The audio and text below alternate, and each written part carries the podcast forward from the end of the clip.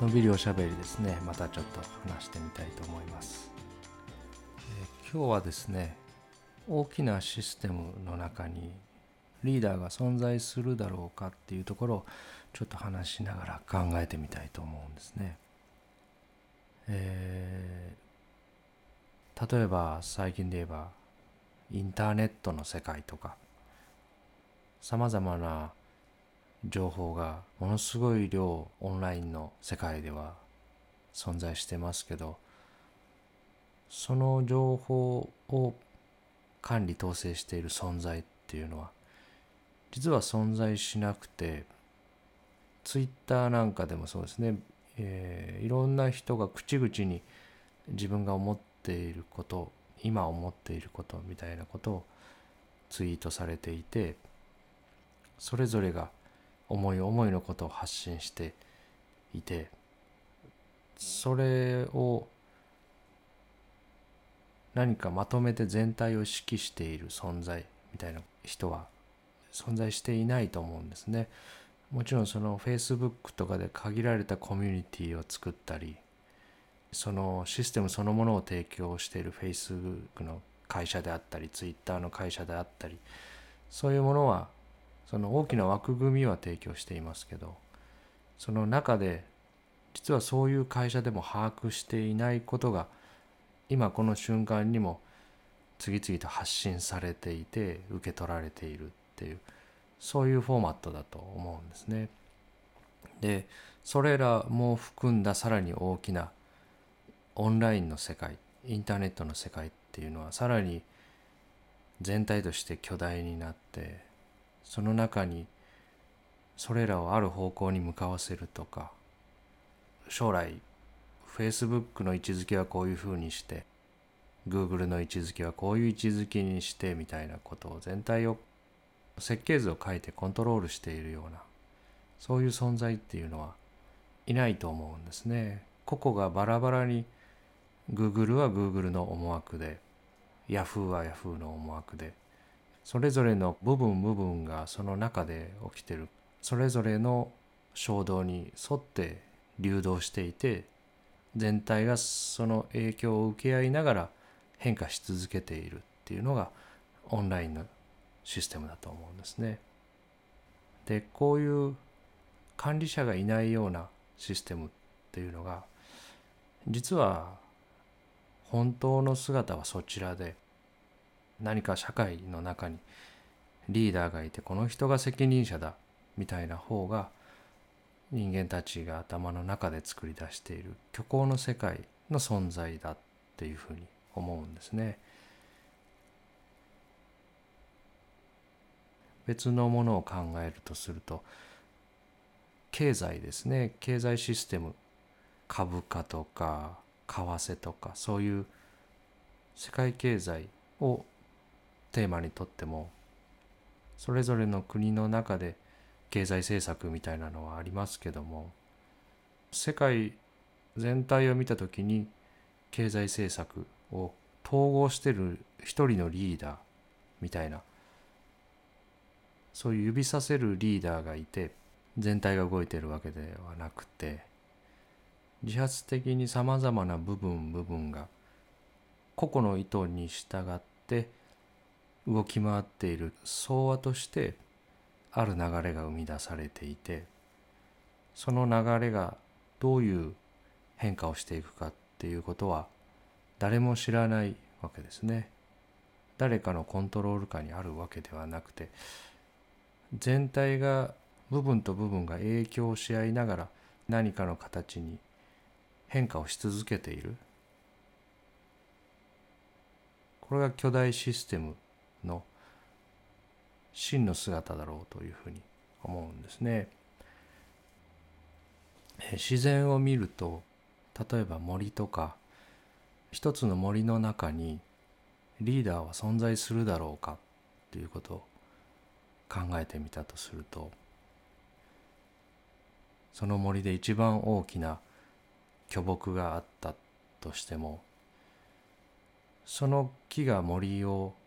動かしてるわけではないですね。その森の中に生態ピラミッドの中で一番頂点に立つような動物種がいてその動物種の中で一番力が強い動物がいたとしてもその動物が森のリーダーではないですね、えー、そこに生えてる植物流れてる川土水空気そして暮らしている動物たち。そういった総和としてそこに生態系が存在しているだけで生態系の中にリーダーはいないわけですね。誰かその森全体を率いているような意図して向かわせているようなそういう存在はいないわけですね。あの宮崎駿さんの映画の「もののけ姫」であの獅子神様とかその森の守り神であったりこうその森を司ってる一番偉い神様みたいなのは人間の大のが作り出したフィクションなんですね。森の中にリーダーはいないわけですね。海もそうですね。地球上のものすごい面積が海で占められてますけどその中にはさまざまな動植物が生息してますけどそれら部分部分が周囲の環境に影響されながら動いているだけで全体を統率しているものは存在しないですね。もっと目線を大きくして見ていくと私たちが暮らしているこの地球そのものがこの宇宙のリーダーではないですね。前もあの少し話したかもしれないんですけど私たちの地球は時速約1600キロで自転してるんですね。地球そのものがくるくるくるくるスピンしている。それも時速1600キロっていう飛行機よりも速いスピードでくるくるくるくる回っている。でそのスピードで回りながら太陽の周りを時速約10万キロで回ってるわけですね。1年で一周して春夏秋冬と太陽の周りをぐるっと回る公転ですね。さらにこの太陽系そのものが銀河系の中を秒速約240キロで回ってるわけですね。そしてこの銀河系そのものも今では秒速約600キロで移動し続けているって言われてますね。なんか方向で言えば銀河系そのものが海蛇座の方に向かって移動しているらしいんですがここまで来ると方向なんかちょっとどうでもいい感じになりますね。なので私たちの日常は時速1600キロで自転しながらさらに時速約10万キロのスピードで太陽の周りを回りながらその太陽系は秒速240キロで銀河系の中を移動していてその銀河系そのものが秒速約600キロである方向に向かって移動し続けているっていうそういう動き続けているものの中で私たちの生活が行われているっていうことですね。ちょうど猛スピードで走っている車の中に一匹の虫が入り込んでその虫が飛んでいたとしても車のスピードとは関係なく虫の方はゆっくり飛んでいられるように私たちは生活しているっていうことですね。で銀河系の中に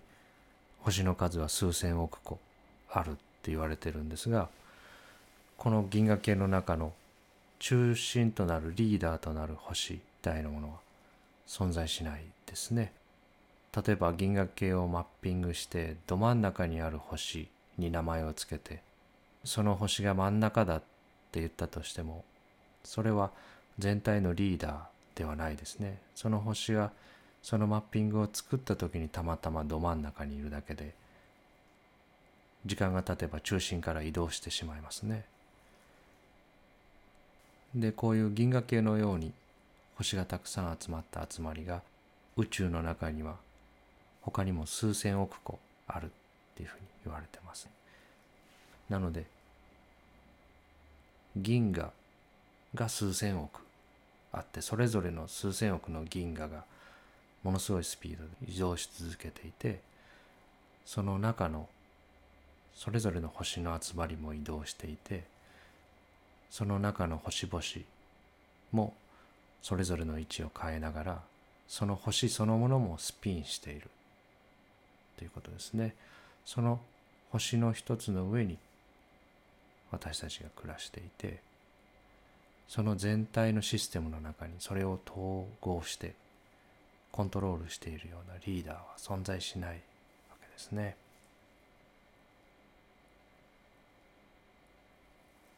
話が大きくなりすぎてしまいましたけど今度は逆に身近なところへ戻ってきて考えてみると私たちの体は細胞でできてますね。で昔中学生や高校生の頃に生物の教科書で見た細胞のイラストをちょっと思い浮かべていただきたいんですがまあ大抵の教科書は右と左に動物の細胞と植物の細胞と載せてあるページがあってその違いが書いてあるわけですね。でこの一つの細胞のイラストをパッと見た時に私たちはまずこの細胞の司令塔といいますかこの細胞をコントロールして支配しているのは真ん中に大きく書いてある核だっていうふうに思いますね。私も長い間生物の勉強をしましたけど細胞の中の中心となる存在リーダー的な役割をしている司令部のような存在っていうのは核だっていうふうに長い間思ってました。だけどよく落ち着いて見ていけば核っていうのは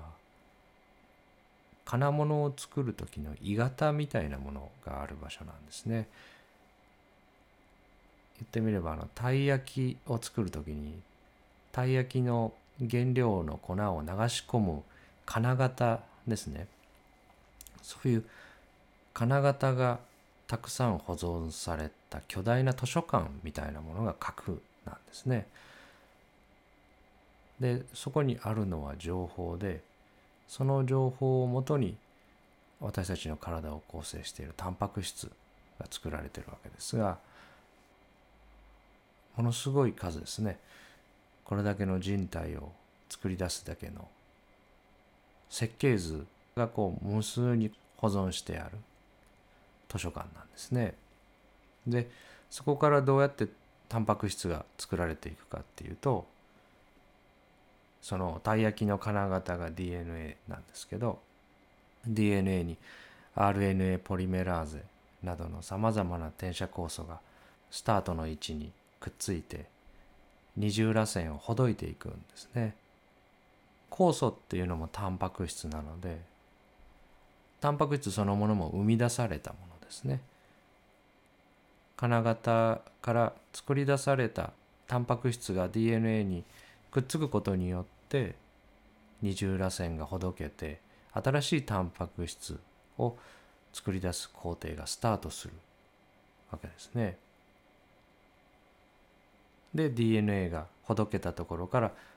RNA が作り出されてその RNA は次第に核の外に押し出されて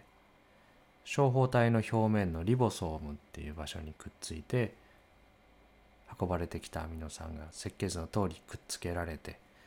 タンパク質が出来上がっていくわけですね。で外に分泌されるタンパク質はその後ゴルジ体っていう細胞小器官に移動してそこで装飾を受けて風船のような袋の中にパックされて膜まで運ばれてそこで分泌される。一方でその細胞そのものをメンテナンスするタンパク質ですね。そういう自己の細胞を生存させるために使われるタンパク質は別の経路を通って細胞内にとどまるようなそういうシステムが働いているわけですね。この一連のシステムの中にそのシステムをコントロールしているリーダーのような存在は存在しないですね。で話しててここも言い方でどうにでもなるなっていうふうに思うんですね。例えば核で合成された RNA が処方体まで移動してっていうと意志みたいなものがあって自分で目的地を持って移動しているようなそういう表現になりますね。だけど分子生物学の今分かっているところを理解していくと個々のその物質に意図があって動いているっていうわけではなくてそこの核の中の密度が高くなって押し出されて外に出ているのかもしれないですね。そういう移動する経路みたいなものがあらかじめ決まっていて移動しているのか動線を誘導するような分子的なメカニズムがそこにあったとしてもその線路を引いたのは全体を理解しているものではないですねその細胞の中の全体の活動をコントロールして理解しているものが設計しているわけではなくてそこで自発的に生み出されているものの兼ね合いの中で RNA は核の外にそこへ導かれるわけですね。で導かれるんだけど導いているものが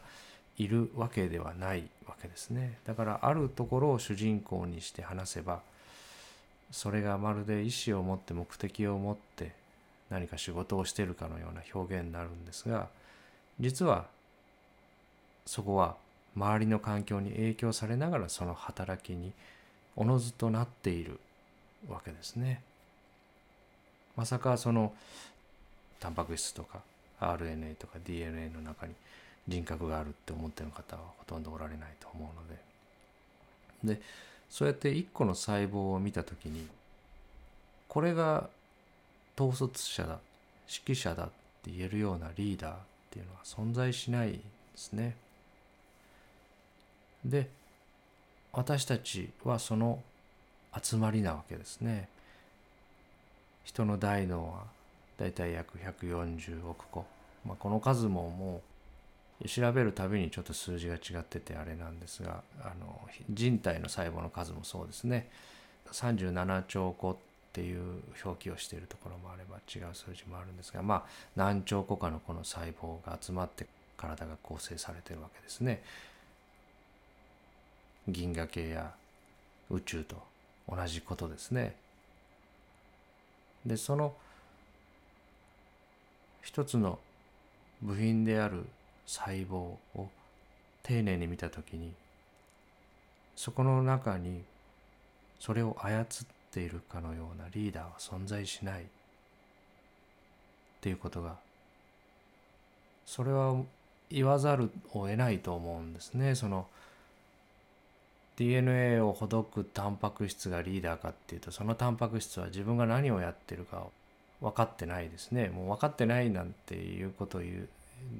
こういう表現自体がそもそもかなり人格化してしまってて気持ち悪いわけですがそのそれぞれのリボソームも RNA も自分が何をやっているか分かっていない。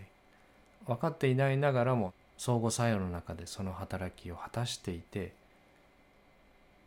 それらが37兆個集まって私たちができている。じゃあ一つ一つを見た時にリーダーが存在しないものが1,000個集まった時1万個集まった時ある数が増えた時に突然リーダーが生まれるのかっていうことですねリーダーがいないものが何個集まろうがリーダーはいないわけですね実はそれがマクロシステムの実相だと思うんですね。で言い換えると巨大システムっていうのはリーダーがいては不具合が生じるんだと思うんですね。ものすごく小さなシステムならある一つの部品がこっちへ行けばいいだろうとかそういう何か目星をつけて統率をするみたいなことをやっていてもうまくいくのかもしれないですけど構成する部品の量があるサイズを超えるとリーダー性では破綻してしまうっていうそういうふうに考える方がむしろ自然なのかなっていうふうに思いますね。一つのパーツが把握できる範囲の限界みたいなものが早々と訪れてものすごい巨大なシステムが全体としてうまく機能するためにはそこにリーダーはいない形態であって個々の一つ一つのパーツが全体の意図を理解していないけれどもきちんと与えられた役割を果たしていて成立しているそういうこう奇跡的なバランスだと思うんですね。私たちは何を見ても中心とかリーダーを見つけてそれが原因だってやると落ち着きがいいんですけどもやはりそれは世界の真の姿とは違っていて頭の中で作り出された役割に過ぎない思いますね。人間ももちろんマクロシステムなわけですね。毎日の生活の中に埋没しているとまるで操作主体が体の中にいてこの37兆個の細胞のどこかにいるかのようなそういうおしゃべりも降ってくるんですけどあるサイズ以上に構成要素の数が増えた時にそのシステムをスムーズに運行するためにはリーダーがいないことが条件だっていうふうに思いますしじゃあものすごく小さな組織にさっきリーダーがって言ったんですけど小さな組織にいるある部品が本当にそれがリーダーなのかっていうこともそこをよく落ち着いてみればその時たまたまその役割を果たすことになっていたりそのリーダーかのように見えているものの役割や行為が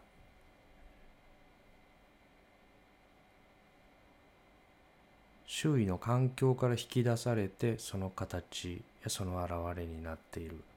ことが見えればこの世界の中にリーダーは存在しないで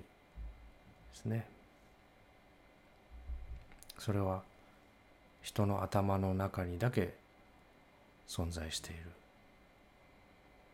仮のものだっていうことですね。小さな会社である人が社長さんをやっていたとしても実際に経理のことを決めてるのはその人じゃなかったり実際に窓口の業務をやってるのはその人じゃなかったり実際に人事を決めてるのはその人じゃなかったり何か責任を取らされるという社会のフィクションの中で担ぎ出されるのはその人っていう社会的な約束としてのリーダーなだけであって現場の決定は全く別のものが行っていたり。昔あの小渕首相って脳梗塞か脳出血かでこう突然亡くなられた方がおられた時前の職場の私より随分年配のベテランの方が日本のリーダーが亡くなっても突然いなくなっても何も破綻せず淡々と自分たちの暮らしが続いていくんだっていうことはそれぐらい立派なトップの中のトップの人の影響がそれぐらいなんだったら自分たちが仮に突然いなくなっても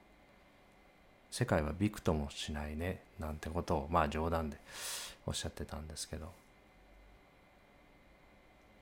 それぐらい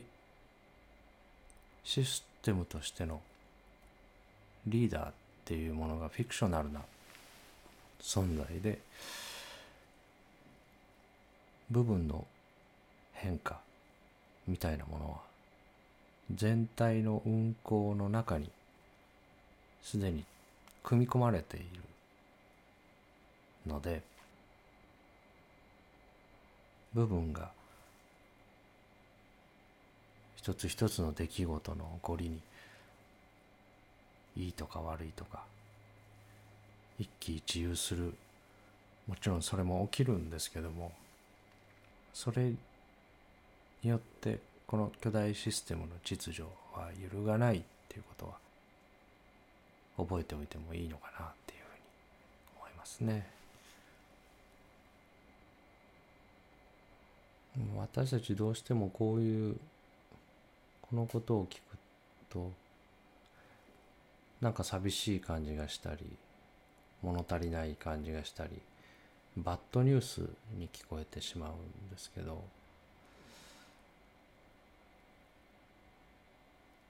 でもこれは事の起こりに犯人がいないっていうことでもあると思うんですね。何か私たちの目に良くないことあってはいけないこと間違ってるかのように見えること。そういう決めつけを起こす出来事があった時にそれはその全体としての相互作用の中でその出来事が起きていて罪を負わせるような個人がもちろん社会の中ではいますけども実際の実存の世界の中では誰も犯人ではないし誰も加害者ではないっていうことが見えてくると思うんですね。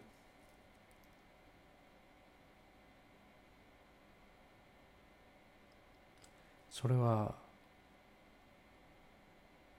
優しいメッセージだと自分は思うんですね。